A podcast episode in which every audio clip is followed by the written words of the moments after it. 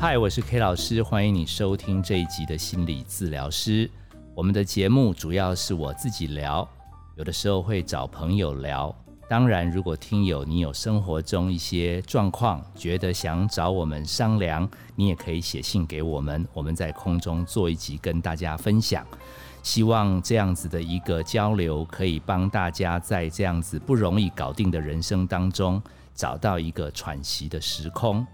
今天这一集，K 老师邀了一位很久没见面的啊，当年算小跟班。哎，那个是一个很奇妙的机缘，因为 K 老师的生涯履历表当中一向都是单枪匹马，那只有短暂的一年多，大概两年不到，其实 K 老师呃，在一个因缘际会下，有到彭婉如基金会去服务，他们是一个协助一群二度就业的妈妈、姐姐、阿姨，他们可以去照顾老人、照顾小朋友、打扫。居家服务，那他们心情有的时候会受伤，所以那时候啊，我去帮忙的时候，他们希望说给我一点经费，让我自己找人可以一起来帮这些二度就业的妇女可以重新适应社会。那那时候我就很认真的当起这个小小主管，因为也从来没干过，所以我就很认真去招募。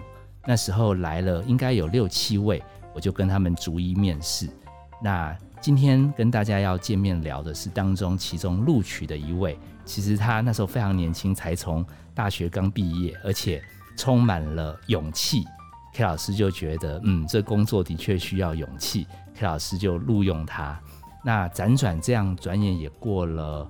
二十来年，哦，那前一阵子刚好他跟 K 老师联络说，哎，K 老师你有在做那个心理治疗师 Podcast，他有听，那他想来。这边跟大家分享，因为他目前已经是两个孩子的妈，而且也经历了一些社会的风霜、社会的历练。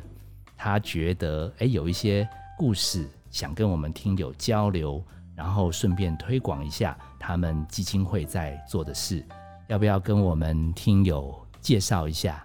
？Hello，大家好，我是现代妇女基金会的大公主刘荣任。刘荣任，嘿，我以前都叫她小任。好，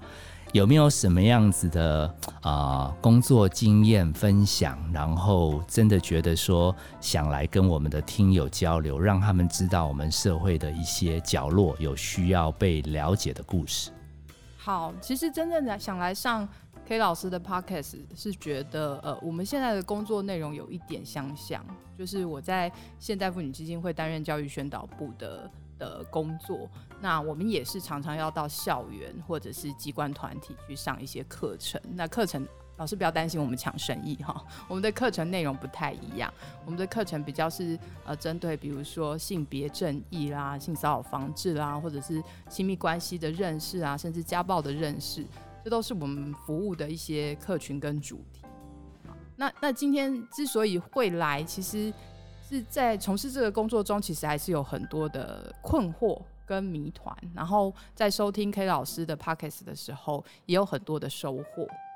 哇，对，所以也蛮想来跟老师聊一聊。然后我自己心里有一个私心，就觉得哎，来聊聊，或许我自己的频道，或者是我自己的呃阻塞的地方，可以再开一下这样。哦，好，没问题。其实你现在已经转眼也是小小的主管哈，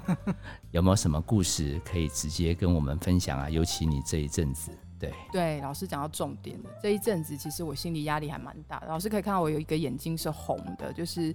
我刚办完有一场我们的实体的沙龙讲座，然后是在呃这个周末，我们邀请了不知道各位听众有没有听过一位人物叫做台南 Josh。有，我有在网络上看到这位仁兄。对，好，台南 Josh 其实他是一个棒球的布洛克，或者是说呃网红。他过去就是在介绍棒球跟棒球有关的，不管是台湾或者是国外大联盟的的系列，他都有做分享啊。那之所以我们基金会现代妇女基金会会跟他 fit 搭上，是因为他在今年初的时候分享了他个人的经验，就是他在他的亲密关系中的伴侣跟他的一些家暴的经验。哦，我好像是那时候才听闻他的一些遭遇。是。然后呃，坦白说，因为我介绍了我的单位叫做现代妇女基金会以后，就会有人问我说：“哦，所以你们就是专做妇女吗？”然后那那你们怎么会找了一个台南 Josh？他是明明是一位男性哈，所以所以我也想呃分享一下我们找他来做这个专题，或者是来谈一谈他经验的一些心情，就是说。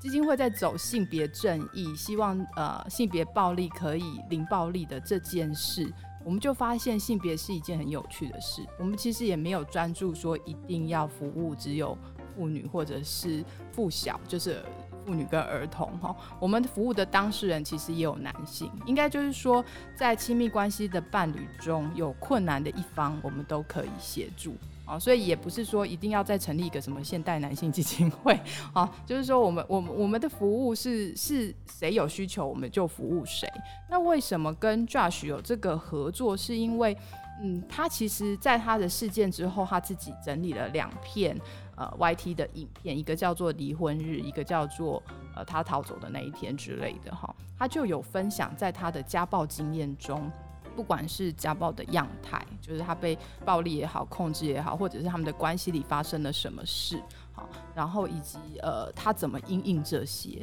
那我听到之后，坦白说我很感动，是因为。呃，过去我们在服务的过程中，哈，双方其实是蛮对立的。我不指我不是指他，我是说其他的案件中，双方其实是会有一些对立，因为毕竟这是一个不愉快的经验。但我想最困难的就是亲密关系伴侣，他们一定有甜蜜跟有冲突的时候，所以被暴力者或者说我们称为被害人，他很困难站出来，就是因为他既冲突又甜蜜。他有很多他的期待，特别像 Josh，他也有分享，他其实在婚姻初期他就发生了这些事情，他也不断的去检讨说，以一个男性的角色来检讨说，我需要对我的婚姻负责，所以当我的另一半不是这么的舒适，以及对我觉得有很多的不安全感的时候，我其实也有责任让他可以对婚姻更放心，或者是对我们的关系更放心。所以当他的要求，我或许就可以觉得，我我可以多做一些，多做一些。那后来他也是在这个分享当中，渐渐的提到说，他一直退让，一直退让，或者是尽量的配合他的伴侣。但直到后来，他发现其实无论什么点，都可以是伴侣生气跟激动的环节。我很有印象是他提了一个例子，就是说。我们开车，比如说他是驾驶嘛，我们开车不是都是驾驶来决定我要走什么内侧车道、外侧车道，或者是我要往目的地我要怎么走，我的路线怎么走，通常都是驾驶。那副驾驶顶多给点意见或帮忙注意一下，哎，红灯你没停哦，或什么这样子。但他就举例到说，呃，他的前妻就会很执着说，你现在应该走内线，你现在应该走外线。你为什么没有走外线之类的？就非常的要求他要听他的，有点像 by order 这样子啊。那那他就从这个例子去举例说，他渐渐发现他在他的生活中完全的不能做自己。那很多的时候他也不懂那个规则是什么，就是好像没有一个依循的规则，然后他越来越害怕。好像不管怎么做，他都会触怒对方，都会让对方生气，然后他就要花很多的时间去化解他们的冲突，或者是安抚对方。因为如果没有去安抚，没有去化解他们的呃冲突，可能会越演越烈，甚至更难收拾啊。他确实也是到这样的一个状态，才发现说，哦，我们的关系似乎有一些状况，我们需要有一些改变，或者需要求助。那那为什么会提这个？是因为我发现很多的人对亲密关系暴力这一个词有一些迷思，例如说，呃，他觉得暴力要见伤，要见血，要一定伤到需要去医院做呃怎么样的检查，这种才叫做暴力。那我刚举的那个例子就是说，他们在关系里不见得有肢体的暴力，他后来是有，但是他可能初期不见得有肢体暴力，可是他们在互动中。他已经越来越没有自己，或者是呃，他在关系中是不快乐的。那其实以我们现在来看，他其实就是被控制的这一方。无论他做什么，他都必须符合对方的要求或期待。然后如果没有达到，就会有很大的冲突。那邀请他一个部分，就是希望让大家看见，这其实就是暴力样态的一环。没有啊，你的确强调我们的生意啦。因为其实，在我们的节目一直强调那个锻炼心理肌肉，然后一直没有把人际关系沟通要设定成一个听完节目，你就可以跟家人相处的很快乐，你就可以跟子女沟通的很顺畅。因为在我们的理解，人不一样嘛，嗯，人不一样嘛，嗯，他的前妻跟 Josh 彼此个性不一样，所以其实怎么做？另外一个人那一天真的心情不好的时候，那做不完的，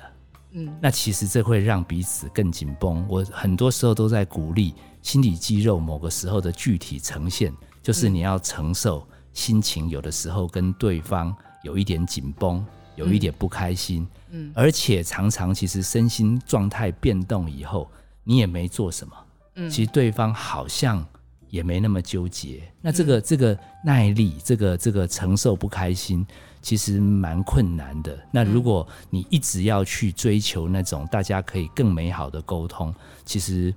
其实后来会见伤见血，就不意外了。对我这里又发现我跟老师不一样的地方，老师是心理师，我是社工身份，就是我们的出身跟目标其实有一些些不同。对，譬如说老师刚刚这样子讲那一段的时候，我就有感觉说，对，所以我们就会有一个判别或评估，说我们的当事人可能有需要跟心理师聊一聊的需求，我们就会转介到 K 老师那边。那那其实我刚刚想要呈现的一部分是说，当事人怎么去评估他自己正在发生什么事情，当事人会有盲点的。对对对，所以这就是为什么邀请 Josh 最大的用意，就是说很多人就是困在老师刚刚讲的那些。关系或困境中，然后只知道彼此冲突越来越多，或者是吵架越来越多，甚至越演越烈，已经到了有真正肢体或者是毁坏东西。像他的经验里，还有勒索，那个勒索是情绪勒索，或者是对心爱的东西勒索。嗯，哦，就是样态非常多元。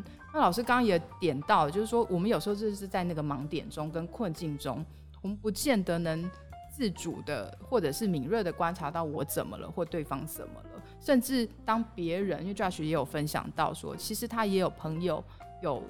稍微观察到，然后也会想要关心他。那他反而他他自自己也描述说，他反而是那个玻璃罩的帮忙巩固玻璃罩的人，就是他也很怕别人知道。他前妻怎么了？然后会数落他们，或数落不不管是数落他或数落前妻，就觉得哎，他们好像是一段不 OK 的状态等等，他会有一些包袱跟忧虑。我觉得这跟男性视角又有一些些的的关系，就是说他对于他对于婚姻的这段关系有很大的一个包袱跟担忧。没有啊，所以来来求助的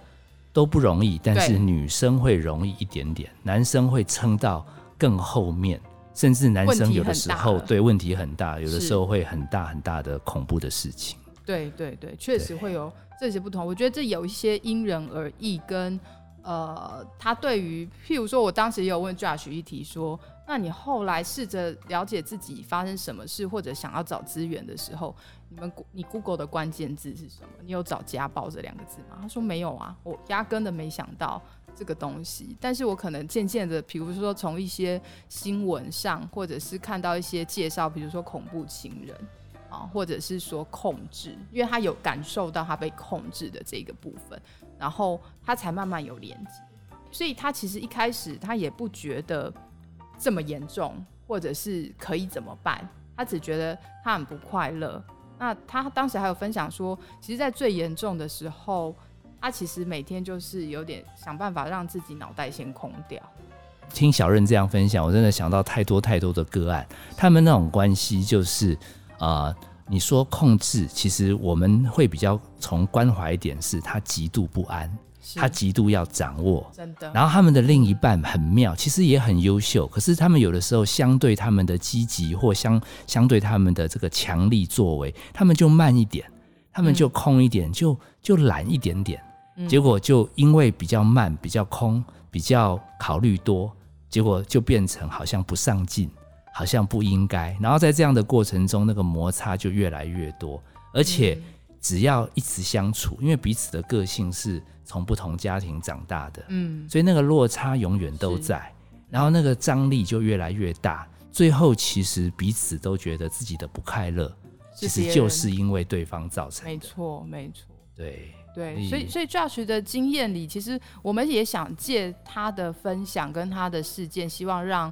大家知道说，当我们在关系中遇到很多的不快乐，或者是不知道现在到底是磨合还是我们的状况出了什么问题的时候，双方其实都需要被帮忙。就是说，不是只单单归咎于对方的责任哈，然后我们可以一起往哪里去？但是就像老师刚刚有讲到一个重点啊，就是。被害人或者是我们指当事人他自己有没有认知到他现在需要被帮忙，或者是他需要打开稍微打开这个玻璃罩，然后有专业的助人者，不管是心理师、社工、医疗、警政都好，就是只要有稍微在这个玻璃屋玻璃盖松动一些，有资源可以进来，有人可以跟他做一些咨询讨论。然后聊一聊他的需求。其实，其实我能理解他们那种矛盾的心态。他们一方面其实还蛮希望有人帮忙，是。可他们在求助的经验，其实有些人的帮忙其实蛮直观的。没有错，老师，你刚刚讲到重点，就是他也有分享到说，他其实很害怕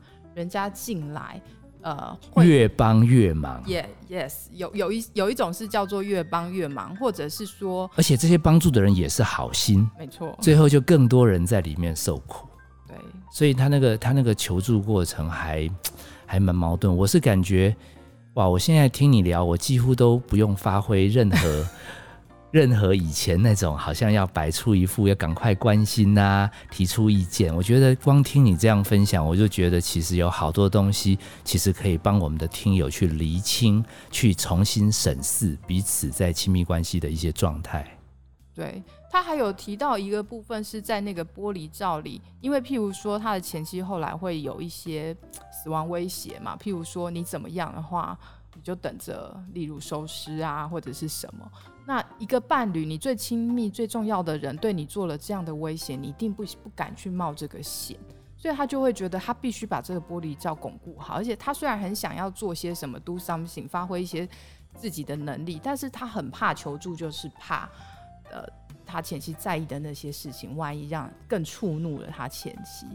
哦，他也有提到一个部分，是在他揭露了他的事件之后，他说如雪片般飞来的一堆当事人，就是可能也有更严重，很多的男性就会把他们自己的经验跟故事告诉他，然后似乎他变成了一个专家，但是他说他看了以后非常的恐慌，因为他完全不知道该怎么办，哦，所以他很高兴我们找了他，就是说借由跟一个专业单位的的谈话跟分享。或许可以呃更清楚知道呃这路怎么走，或者是呃专业人员在哪里，可以找谁求助啊？那那那我觉得他也很棒的是，他就做他能做的，例如说他就是拍这些影片，然后我也很呃赞叹他的复原之路，就是说他怎么重新看待他自己发生的这件事，已经走出，以及走出来。我我想也不叫做走出来，就是他正在复原的路途上。那我有跟他讨论到，他分享，比如说一开始的时候，他刚离开这段关系的时候，他其实也有一段空白跟恐慌，所谓我们的名词叫做创伤嘛，就是他有点不知道他现在该怎么办，然后他就很快的找到了一个目标，比如说运动，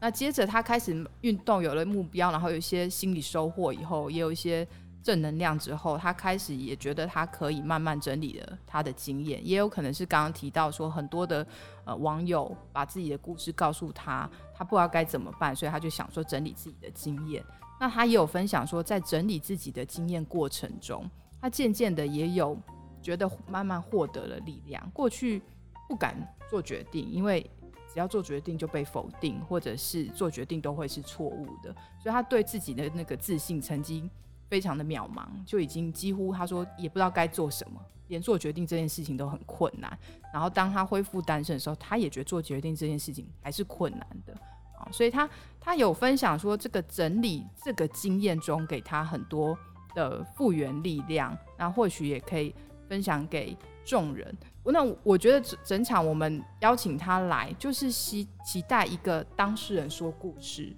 从自己的经验中。不管呃其他伙伴在听到类似的经验是不是完全的一样同样的故事，但是或许呃我们都有一些路，或者是知道说有一些资源在，然后可能有不同的尝试或机会，终究还是需要一点时间，可以慢慢回到自己的轨道上。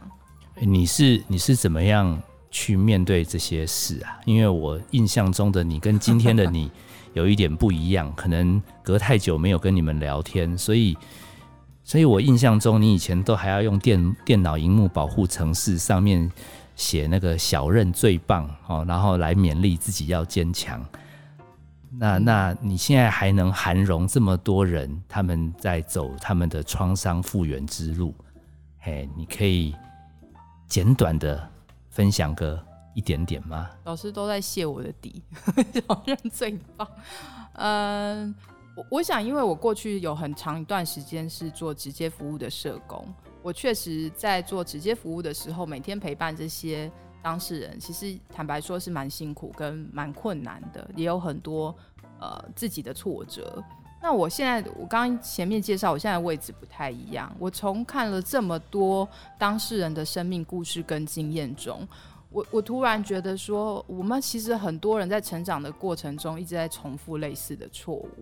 那你说错误也好，或者是说他在成长的经验中，如果可以有不同的经验，就我不要遇到，但是我从别人的故事里。我或许知道哦，我所以我可能需要注意什么？两性的互动也好，不同性别的互动也好，或者是说我亲密关系的相处也好，怎么做我不要造成别人的伤害，跟我自己可以保护我自己？我想这是我现在工作的一个很大的动力来源，就是如何做预防的这件事。所以，所以你基本上是跟跟我们心理师很像，有的时候是透过个案的血泪，嗯，然后从中找到。生存下来的力量，有的时候生命这样故事，他们跟我们揭露的时候，我们从他们身上学到更多哈。是，对我觉得你的工作很有意义，希望